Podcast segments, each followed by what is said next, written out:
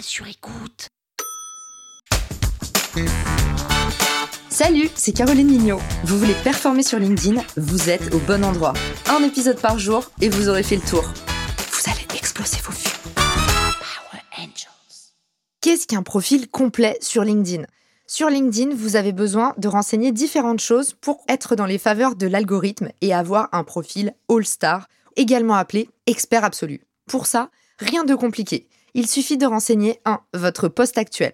2. Vos postes précédents. 3. Une petite biographie. Et maintenant, si vous êtes auditeur du podcast, vous savez comment la rédiger au mieux. 4. Indiquez vos secteurs d'activité avec un maximum de détails et de mots-clés. 5. Votre code postal.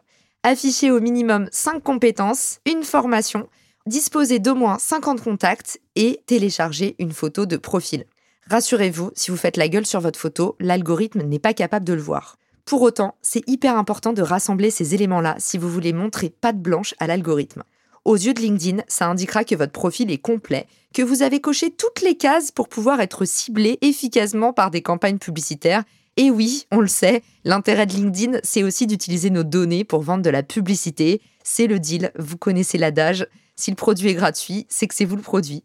En attendant, si vous avez un profil intermédiaire, c'est-à-dire que vous n'avez pas encore compléter toutes les données sur votre profil, vous aurez en moyenne 30% de vues en moins sur vos posts. Donc voilà, ça ne mange pas de pain. Optimisez votre profil avec les éléments cités. Je vous répète, votre poste actuel, les postes précédents, votre petite bio, les secteurs d'activité, le code postal, 5 compétences, une formation rattachée à vous, au moins 50 contacts et une photo.